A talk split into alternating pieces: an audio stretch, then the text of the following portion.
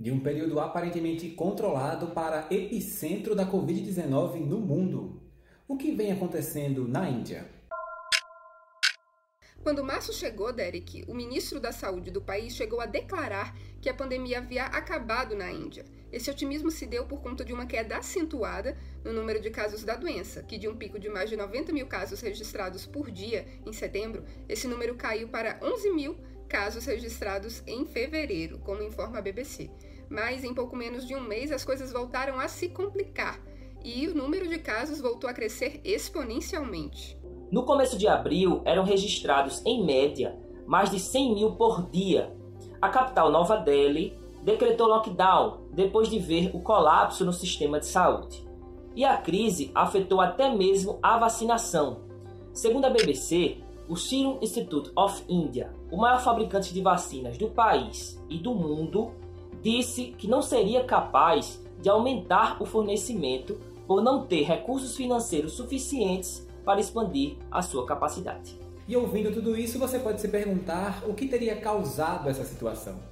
Bom, os especialistas listaram alguns motivos, como por exemplo, as pessoas baixaram a guarda, usando menos máscaras e desrespeitando mais o, o distanciamento social, além da baixa de anticorpos, o que ocasionou o aumento nas reinfecções. Mas tem outros motivos também, por exemplo, com a baixa na quantidade de pessoas infectadas, menos pessoas também passaram a se vacinar, o que aumentou o risco dessa segunda onda. Mas uma nova variante com mutação dupla encontrada no estado de Maharashtra e conhecida como B.1.617 também é apontada como um dos motivos.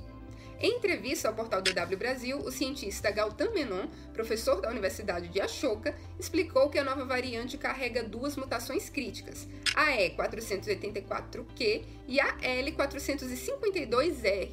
Elas poderiam aumentar a capacidade do vírus de se ligar às células humanas, o que torna a B1617 mais eficiente. Além disso, a nova variante tem mostrado capacidade de escapar do sistema imunológico humano e dos anticorpos criados por uma infecção anterior ou pela vacinação.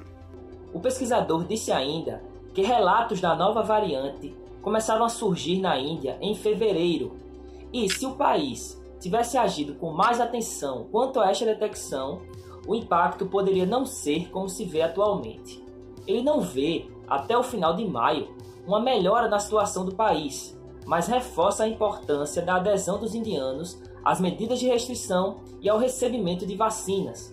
Com a meta de vacinar 300 milhões até agosto, diz ser preciso vacinar 10 milhões de pessoas por dia. E vendo toda essa situação, você pode se perguntar qual é a lição que fica para o Brasil e para os outros países. Uma delas, segundo a BBC, é não declarar vitória contra o vírus de forma prematura. A outra é fazer uma conscientização das pessoas quanto à realização de possíveis lockdowns locais curtos para dar uma freada na possível curva de infecção do coronavírus. Isso porque os epidemiologistas preveem novas ondas de infecção, visto que a Índia está longe de alcançar a imunidade coletiva e tem baixa taxa de vacinação. Infelizmente, qualquer semelhança com o Brasil neste aspecto não é mera coincidência, mas merece tanta atenção e cuidado quanto. Por isso a gente insiste em que você continue mantendo os cuidados. A gente vai falar até parecer chato e mesmo quando parecer, a gente vai continuar.